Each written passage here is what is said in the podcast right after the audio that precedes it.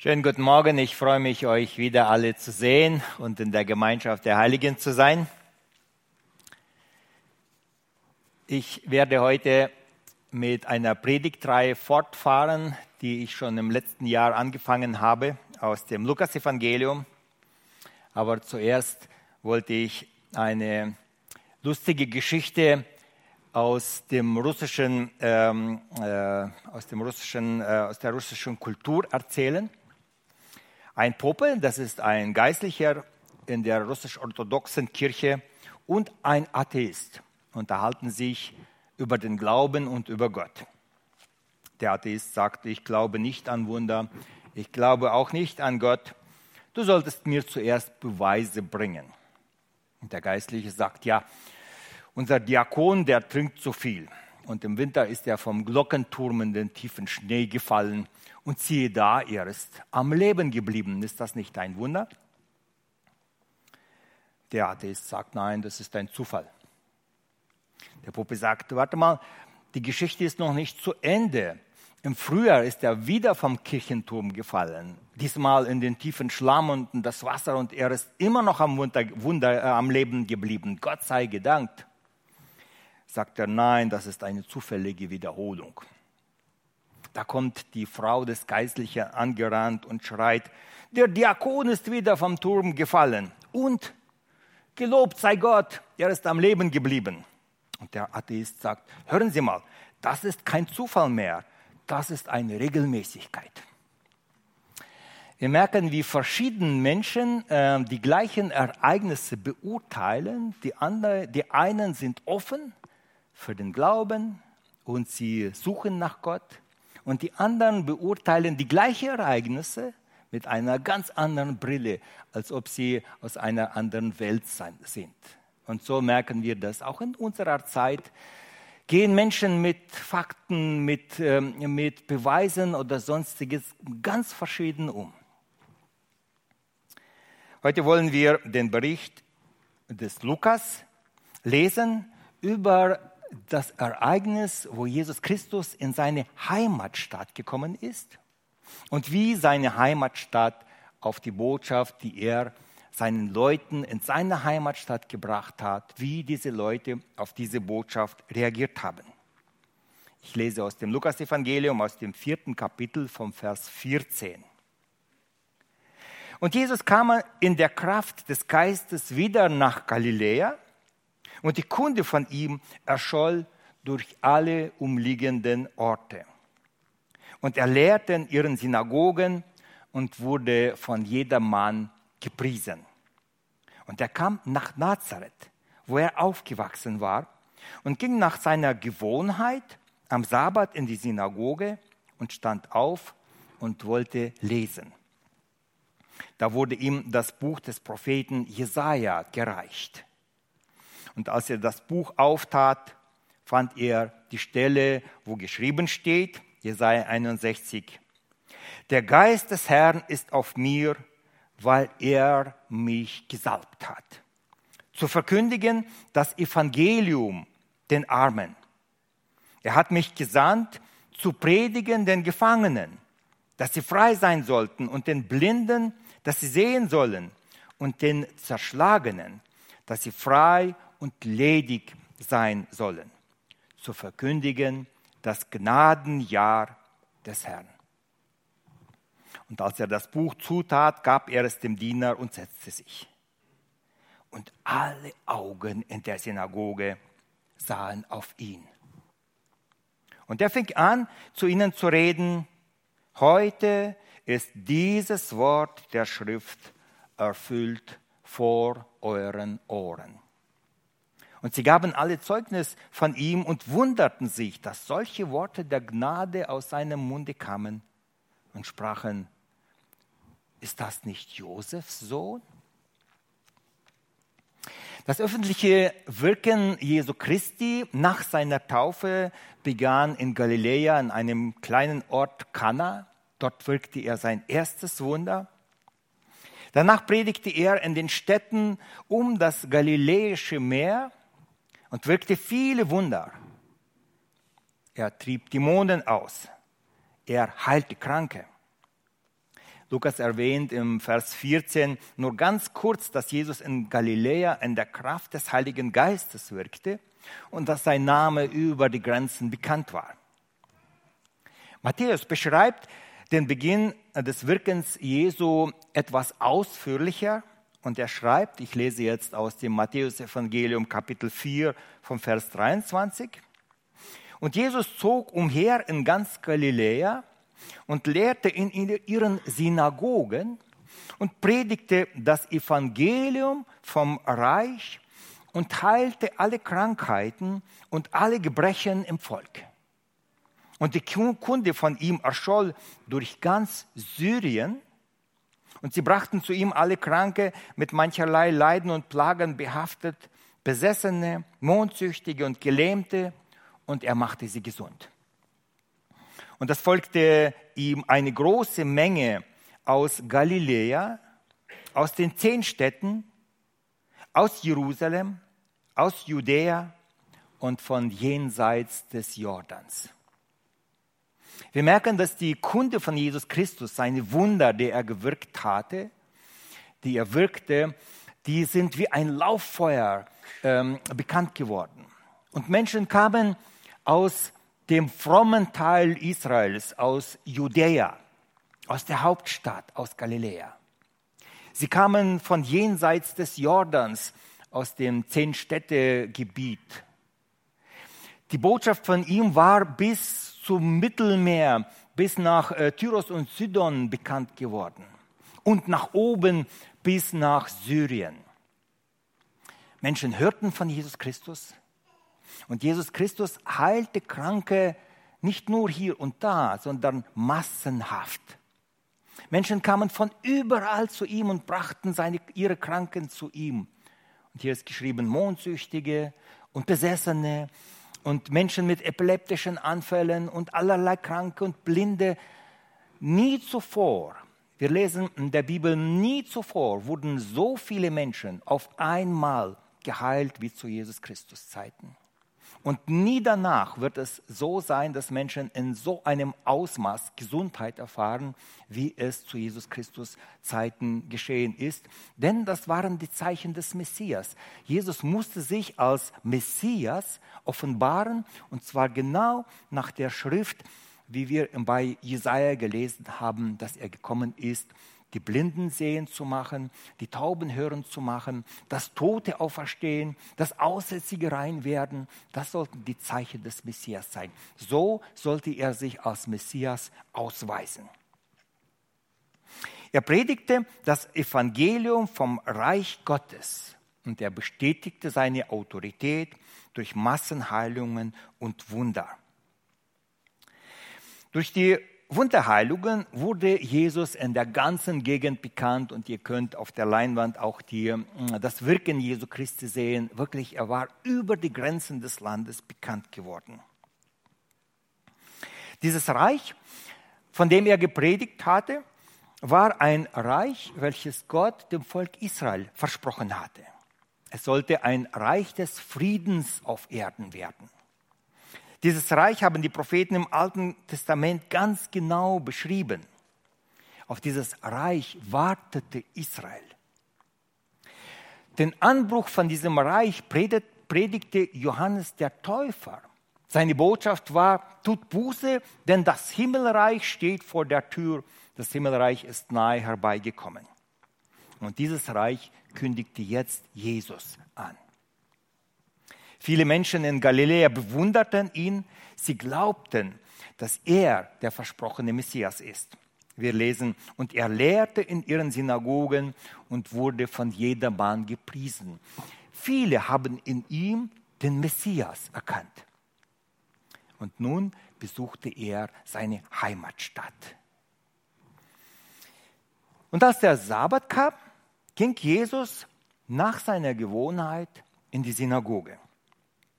In der Synagoge fand das religiöse Leben der Juden statt. Hier wurde die Schrift gelesen, hier wurde miteinander gebetet. Und wir lesen, dass Jesus die Gewohnheit hatte, am Sabbat in die Synagoge zu gehen. Das heißt, er machte es regelmäßig. Er, das war ein Bestandteil seines Lebens, am geistlichen Leben äh, des Volkes Israel teilzunehmen, so wie ihr es auch macht. Jesus lebte das Leben eines frommen Juden und das wird uns oft, ist uns oft nicht ähm, präsent oder nicht bekannt. Er wurde am achten Tag beschnitten nach dem Gesetz Mose. Er besuchte alle religiösen Feste nach dem Gesetz. Wir lesen, dass Jesus dreimal äh, zu religiösen Festen nach Jerusalem zog, wie es das Gesetz vorschreibt. Er hielt den Sabbat, er hielt die Reinigungsgebote, nicht nach, der, nach den Vorschriften der Pharisäer, aber nach der Schrift. Er betete zu Gebetszeiten und er brachte Opfer. Kurz gesagt, Jesus lebte genau das Leben eines frommen Juden, wie es zu seiner Zeit sein frommes Volk auch lebte. Und als es Sabbat wurde, dann ging er in seine Heimatstadt, wie gewohnt, in die Synagoge. Und er hat sich angeboten, eine Predigt zu halten. Wie wir schon erfahren haben, er war ein Rabbi, der weit über die Grenzen seines Landes bekannt war. Und dabei wurde ihm die Buchrolle des Propheten Jesaja gereicht. Wer war dieser Jesaja? Jesaja wurde 1700, 736 vor Christus von Gott persönlich zum Prophetendienst für das Volk Israel berufen. Jesaja verkündigte exakt viele Prophetien über die Pläne Gottes mit dem Volk Israel. Zum Beispiel kündigte er an, dass das Nordreich Israels wegen ihrer Sünde bald in die assyrische Gefangenschaft weggeführt wird. Und zwölf Jahre später, 722 vor Christus, wurde das Nordreich Israels in die Gefangenschaft nach Assyrien verschleppt. Er sagte voraus, dass Judäa und die Stadt Jerusalem zerstört werden und auch die Bewohner von, äh, vom Südreich in, Exil, in das Exil verschleppt werden. Und das hat sich 100 Jahre später erfüllt. Der Prophet Jesaja kündigte an, dass das Volk Israel eine lange Zeit in der Gefangenschaft sein wird, aber dann auf den Befehl eines heidnischen Königs eines Tages zurückkehren wird in seine Heimat. Und dann wird dieser König, dieser, dieser heidnische König, ankündigen oder befehlen, dass der Tempel wieder aufgebaut wird und Jerusalem wieder aufgebaut wird. Und dann kommt der Hammer. Der Prophet Jesaja sagt, und der Name dieses Königs wird Kyros sein. Bis diese Prophetie in Erfüllung geht, sind ungefähr 200 Jahre vergangen. Boah. Das können wir, äh, das können wir nachlesen im, äh, beim Propheten Jesaja 44, Vers 27. Da spricht Jesaja über Gott, der genau dies ankündigt. Und da steht geschrieben: Der zu der Tiefe spricht, versiegele, sagt Gott. Und deine Fluten trocknen, trockne ich aus. Der zu Kyros sagt: Mein Hirte, er soll all meinen Willen vollenden und sagen zu Jerusalem, werde wieder aufgebaut und zum Tempel werde gegründet. Hier wird der Name des Königs angekündigt, 200 Jahre im Voraus und Wiederaufbau, der Wiederaufbau der Stadt und auch des Tempels. Dieser Jesaja hatte auch viele Details über den kommenden Messias und sein Friedensreich angekündigt.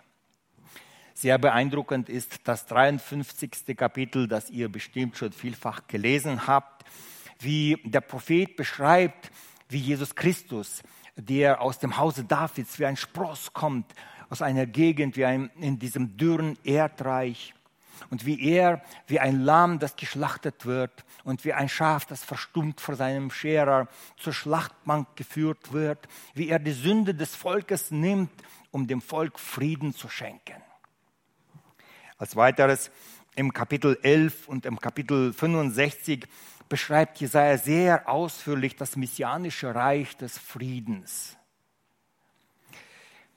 Wegen dieser Prophetien wird das Buch des Propheten Jesaja heute von den liberalen Theologen sehr stark kritisiert und abgelehnt. Es wird gesagt, es ist unmöglich, dass zukünftige Ereignisse über Jahrhunderte exakt vorhergesagt werden.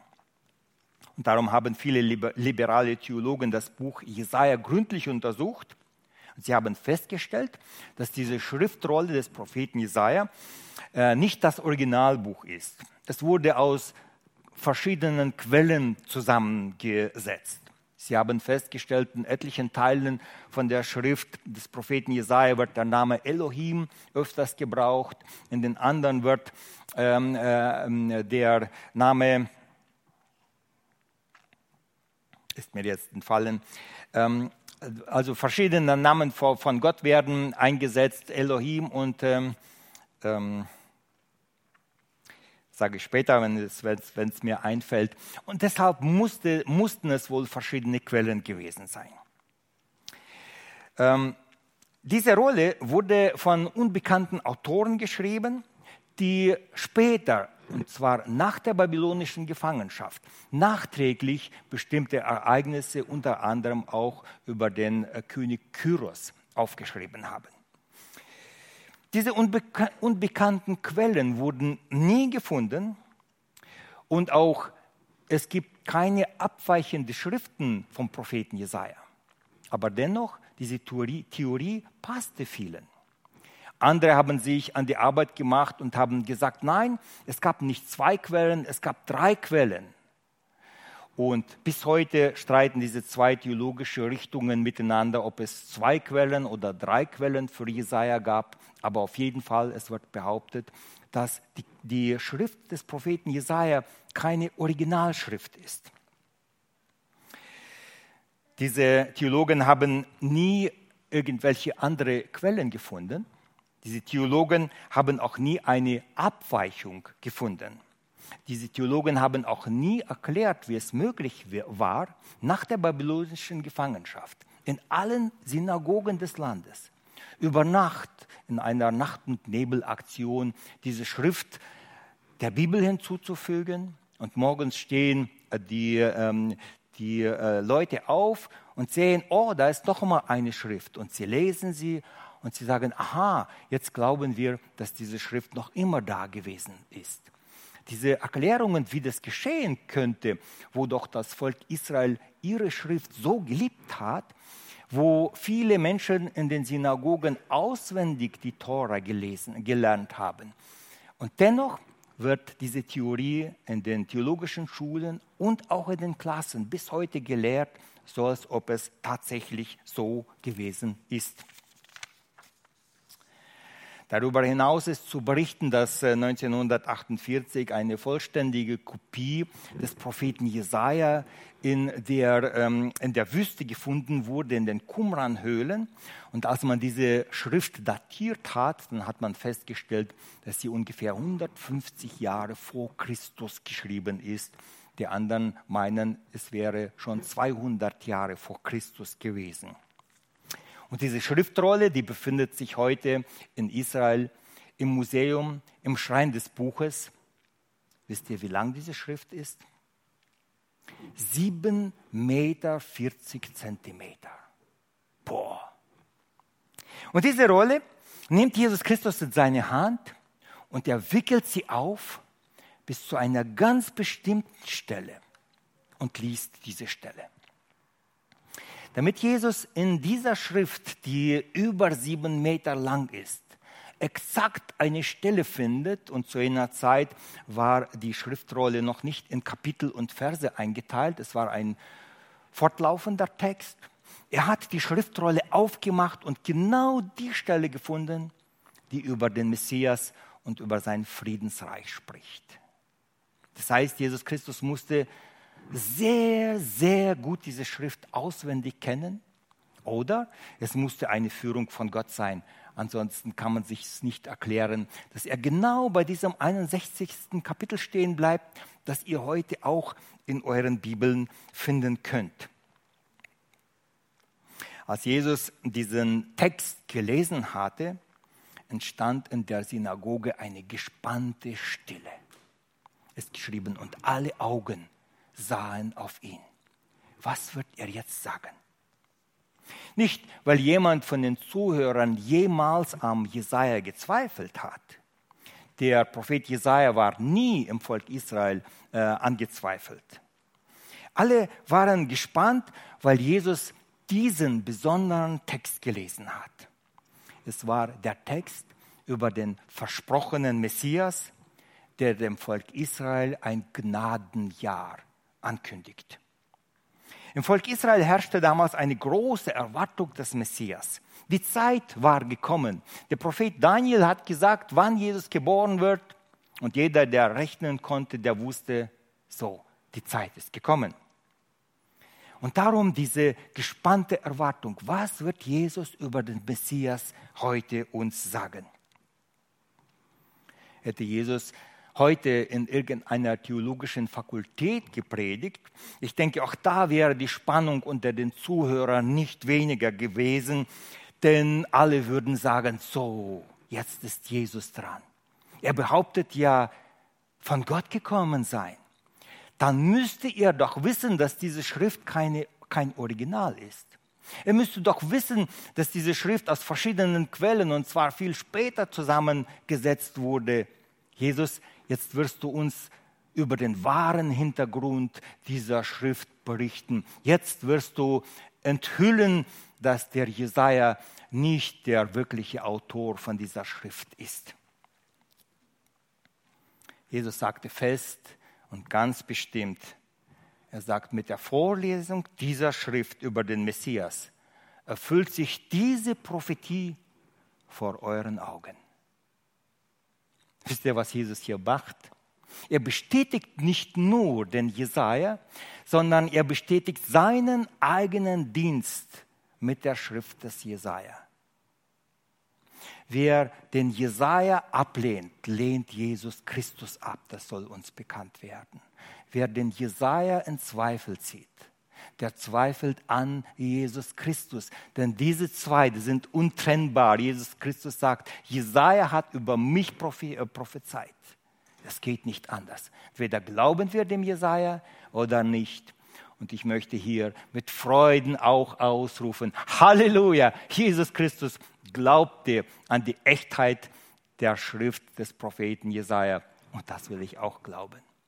Ich will auch alles andere glauben, was in der Bibel steht. Jesus zweifelte nicht im geringsten an der, an der Echtheit dieser Schrift. Jesus Christus sagt, ich bin gekommen zu verkündigen das Gnadenjahr des Herrn. Was ist das Gnadenjahr des, des Herrn?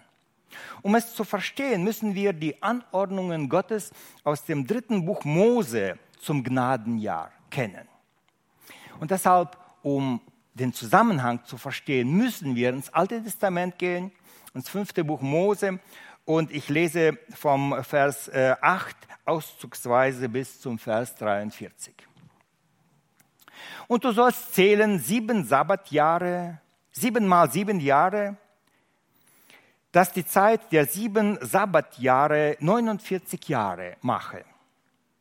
Da sollst du die Posaune blasen lassen durch euer ganzes Land am zehnten Tage des siebten Monats am Versöhnungstag. Und ihr sollt das fünfzigste Jahr heiligen und sollt ein, eine Freilassung ausrufen im Lande für alle, die darin wohnen. Es soll ein Erlassjahr für euch sein. Da soll ein jeder bei euch wieder zu seiner Habe und zu seiner Sippe kommen. Darum sollt ihr das Land nicht verkaufen für immer, denn das Land ist mein. Und ihr seid Fremdlinge und Beisaßen bei mir. Wenn dein Bruder neben dir verarmt und sich dir verkauft, so sollst du ihn nicht als Sklaven dienen lassen, sondern wie ein Tagelöhner, wie ein Beisaße soll er bei dir sein und bis an das Erlassjahr bei dir dienen. Dann soll er von dir frei ausgehen und seine Kinder mit ihm und soll zurückkehren zu seiner Sippe und wieder zu seiner Väter Habe kommen. Du sollst nicht mit Härte über sie herrschen, sondern dich fürchten vor deinem Gott. Gott hatte in Israel ein besonderes Wirtschaftssystem eingerichtet, das es nie in der Welt gab und auch in keinem anderen Land existieren kann, denn dieses Wirtschaftssystem war an das Land gebunden. Als Gott das Volk Israel ähm, äh, aus Ägypten führte, hatte er das Land, das Land Kanan, unter die elf Stämme aufgeteilt. Der zwölfte Stamm, der Stamm Levi, der bekam kein Erbteil. Es war ein Stamm der Priester der Leviten. Wenn jemand das geschenkte Land durfte nach der Aufteilung nicht mehr verkauft oder durch Heirat oder sonstiges in andere Stammesgebiete vererbt werden. Wenn jemand seinen Acker verkaufte, dann verkaufte er nicht das Land. Das Land gehörte Gott. Er verkaufte die Ernten, die in diesem Land, von diesem Land geerntet werden, bis zum großen Erlassjahr. Wenn zum großen Erlassjahr viel Zeit war, dann war das Land teurer. Wenn zum großen Erlassjahr zwei oder drei Jahre geblieben sind, dann war das Land billig, weil man bis dahin nicht viel ernten konnte von diesem, von diesem Land.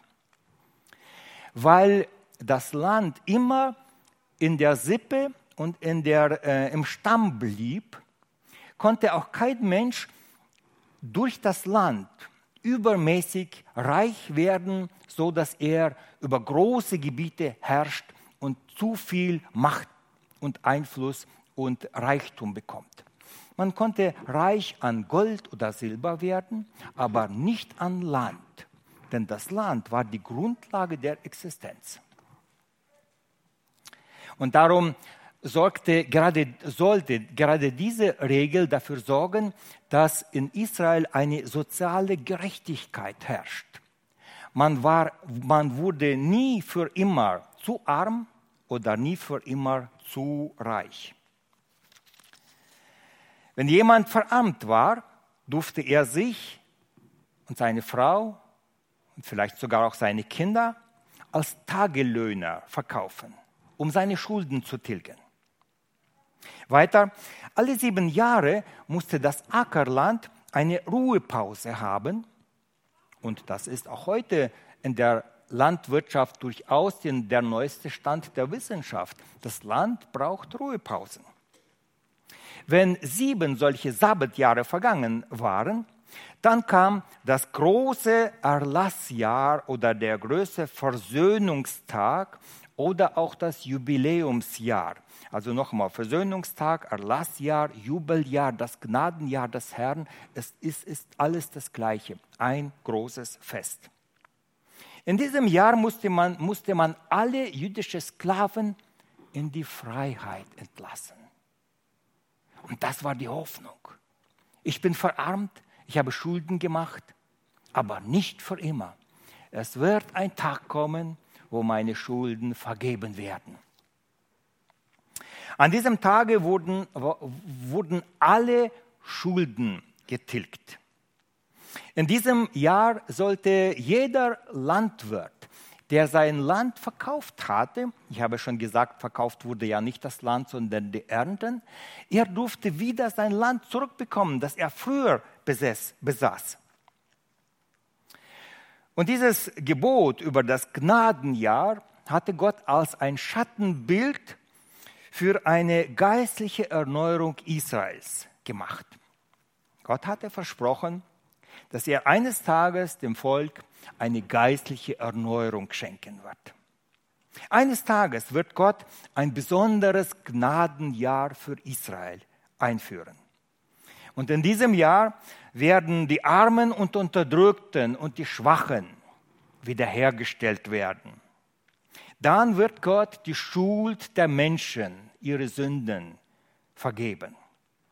Dann wird die Natur wieder in den ursprünglichen Zustand kommen, wie sie im Garten Eden war, vor dem Sündenfall. Gott hat versprochen, dass er dann die Krankheiten der Menschen heilen wird, so dass die Lahmen wieder gehen werden und die Blinden werden wieder sehen und die Aussätzigen werden wieder rein. Dann wird Gott die Herzen der Menschen mit dem Geist Gottes füllen. Und dann werden die Menschen wieder die Wahrheit erkennen.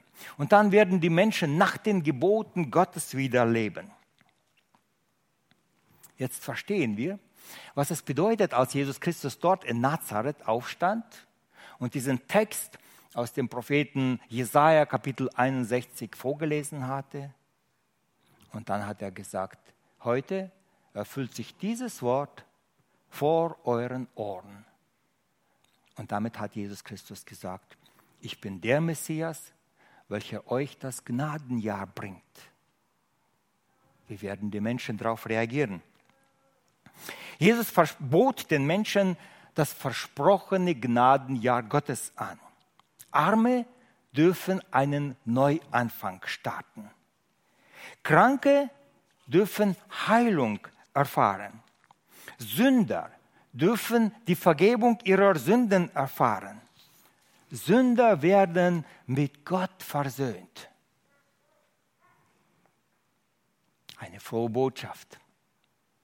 Aber das Gnadenjahr des Herrn bedeutet auch, dass man selber, jeder Mann, jeden Schuldner in die Freiheit entlassen sollte. Dass man Sünden anderen vergeben sollte. Dass man die andere, denn die Schuld der anderen selber auch vergeben sollte. Wer viel hat, sollte anfangen, das, was er hat, wieder zurückgeben, denen, denen es eigentlich gehört. Jesus wurde damals in seiner Heimatstadt abgelehnt. Der Rahmen der heutigen Predigt, der würde, äh, also die Predigt würde heute den Rahmen sprengen, wenn ich jetzt auf die Reaktion der Menschen eingehen sollte. Aber aus dem Text werden wir erfahren oder haben wir schon erfahren, die Menschen haben sehr verschieden auf Jesus reagiert. Die einen haben gesagt, welche Worte der Gnade. Wie schön. Gott kommt zu uns durch den Messias und bringt sein versprochenes Gnadenjahr. Und die anderen haben sehr reserviert reagiert und haben gesagt, was? Den kennen wir doch. Der ist doch aus unserer Stadt. Kann der der Messias sein? Niemals im Leben. Und diese verschiedene Reaktion, darüber werden wir nächstes Mal ausführlich sprechen, damit wir heute nicht den Rahmen vom Gottesdienst sprengen. Jesus Christus wurde in seiner Heimatstadt überwiegend abgelehnt. Und er ist weitergezogen. Später wurde er auch vom gesamten Volk Israel, zumindest von den Führern des Volkes, abgelehnt. Und er wurde ans Kreuz genagelt und er wurde getötet.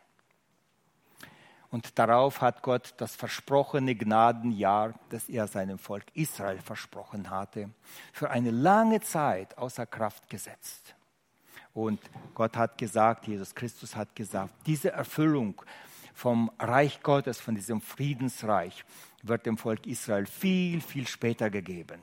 Können wir nachlesen im Matthäus-Evangelium, 24. Kapitel oder auch 23, das Ende, oder auch im äh, Römerbrief können wir es nachlesen im 11. Äh, Kapitel. Aber in seiner großen Barmherzigkeit hat Jesus Christus das Gnadenjahr allen Völkern und Nationen angeboten. Auf eine etwas andere Weise. Nicht mehr, dass er Heilung und Land anbietet, aber dass er die Vergebung der Sünden, Vergebung der Schuld und Versöhnung jetzt schon beginnt den Menschen zu schenken. Er beginnt sie vorzubereiten auf das große Gnadenjahr, das wir im Himmel mit Gott erleben werden.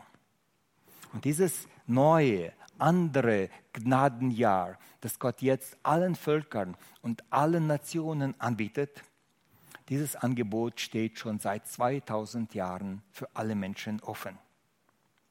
Viele haben von diesem Gnadenjahr gehört und auch viele, die hier im Saal sitzen. Sie haben dieses Gnadenjahr des Herrn angenommen. Sie haben Frieden im Herzen bekommen.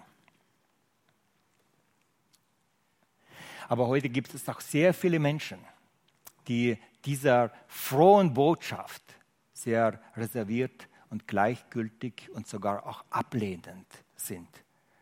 Heutzutage gibt es viele Menschen, welche nicht einmal wissen, was Gott den Menschen angeboten hat.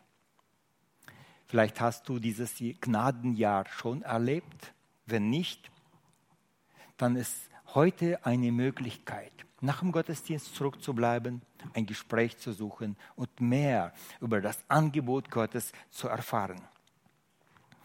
Aber das Gnadenjahr spricht auch all die an, die dieses Gnadenjahr angenommen haben. Meine Lieben, wer das Gnadenjahr Gottes angenommen hat, der sollte bereit sein, zu vergeben, zu versöhnen und andere in die Freiheit zu entlassen. Weil schaut mal, wer viel hatte, viel erworben hatte, der sollte am Gnadenjahr abgeben und in Freiheit entlassen. Und wer alles verbockt hatte, der hatte eine Chance zum Neuanfang. Ich denke, dieser Text, der ist eine starke, äh, ein starker Aufruf, dass wir, wenn wir meinen, dass wir dieses Gnadenjahr verstanden und ergriffen haben, dass wir anfangen, den anderen Gnade anbieten, vergeben, Versöhnung suchen, weil wir dieses Reich des Friedens geschmeckt haben, weil wir eingetreten sind in dieses Reich des Friedens.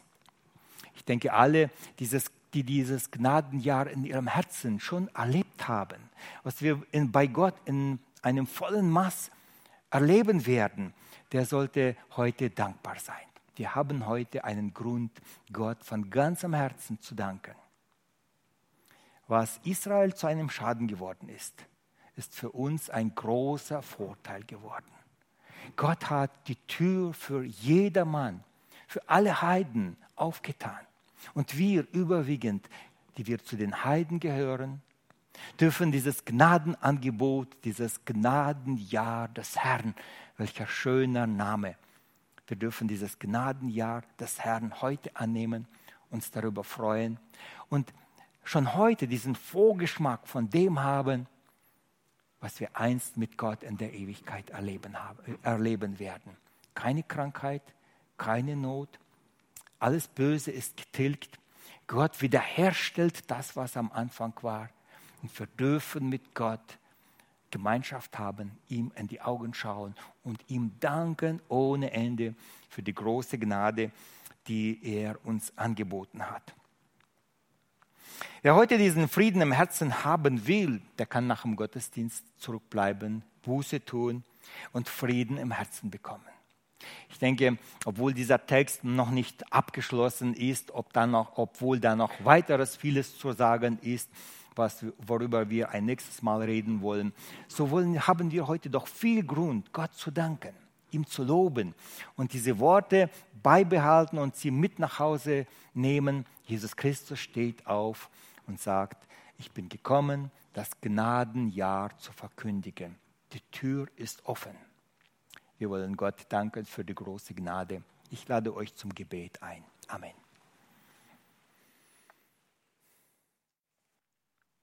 Lieber Vater, wir danken dir, dass du uns heute das Gnadenjahr des Herrn angeboten hast, dass du uns heute den Frieden geben möchtest.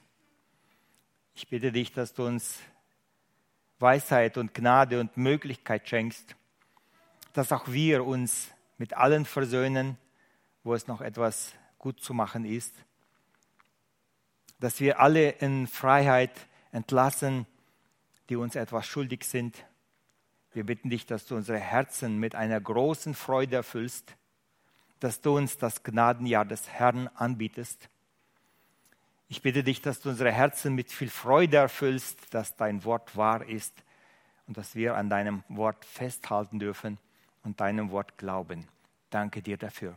Und mit dieser Freude möchten wir nach Hause gehen. Fülle unser Herzen neu mit dieser Freude über das Gnadenjahr des Herrn. Amen.